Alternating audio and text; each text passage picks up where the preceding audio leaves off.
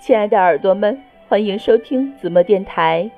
今天我们继续跟随张小燕的脚步，来一次说走就走的旅行。走吧，张小燕，五十三，无厘头梦境现实重现。二零零九年八月二十四日，拉萨。阿亮是庙子狂人，日程安排上密密麻麻的列满了庙子。我只喜欢在市井闲逛，到拉萨后基本就各自行动了。他劝我无论如何要去看看布达拉宫，说来都来了，不去会遗憾一辈子。特地发一百块钱去买布达拉宫的门票，但我很没出息的拿门票钱换了条裙子。是在去布达拉宫路上看到一条蓝绿条纹镶金边的花裙子，阳光下华丽生辉。一问价格也是一百块，竟然和布达拉宫一个价，顿时陷入犹豫之中。在小店门口，思想斗争激烈，飞机、坦克、迫击炮，最终臭屁的情怀战胜了布达拉宫。将裙子系在破牛仔裤外面，以布达拉宫为背景，用手机拍了张照片，表示我来过布达拉宫门口。主要是日喀则的扎西今天到拉萨。他远道来看我，我得修饰下自己，还准备去将满头乱发整个发型出来。我平时固然粗犷，但关键时刻还是个有民族荣誉感的人，不能让藏族同胞觉得我们汉族姑娘像个土匪一样，对吧？嗯，必须对。去北京路剪头发，叮嘱那个理发的家伙，按我原来的发型，稍微修短一点，整齐一点就行。反复确认，搞明白了，才允许他在我头上动剪刀。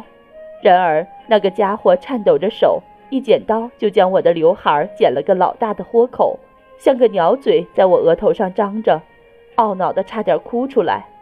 这就不是技术问题了，是蓄意搞破坏。眼泪汪汪的质问那家伙：“你又不是藏族人，汉话你能听懂吧？你故意的吧？干嘛和我过不去啊？”我得罪你了吗？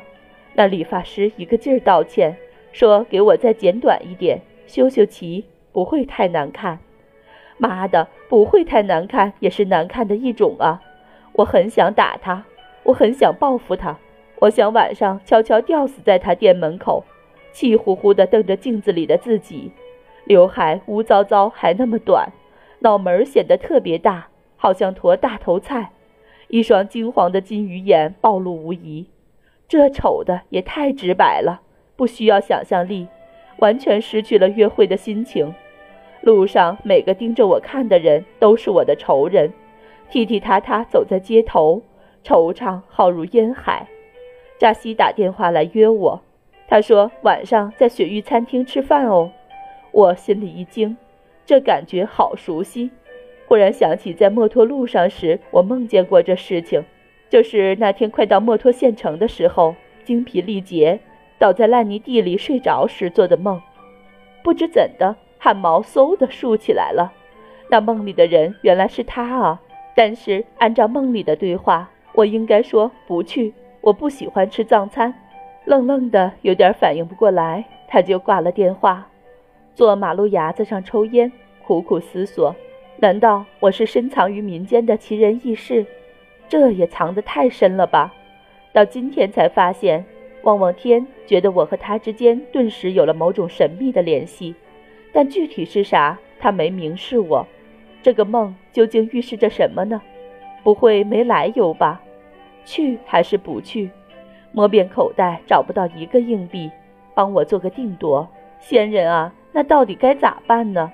我决定遵从梦境，打电话给扎西约换个地方，在机车俱乐部见面。才回到住处就倾盆大雨，我前脚窜进门，身后就像一盆洗澡水哗啦泼下。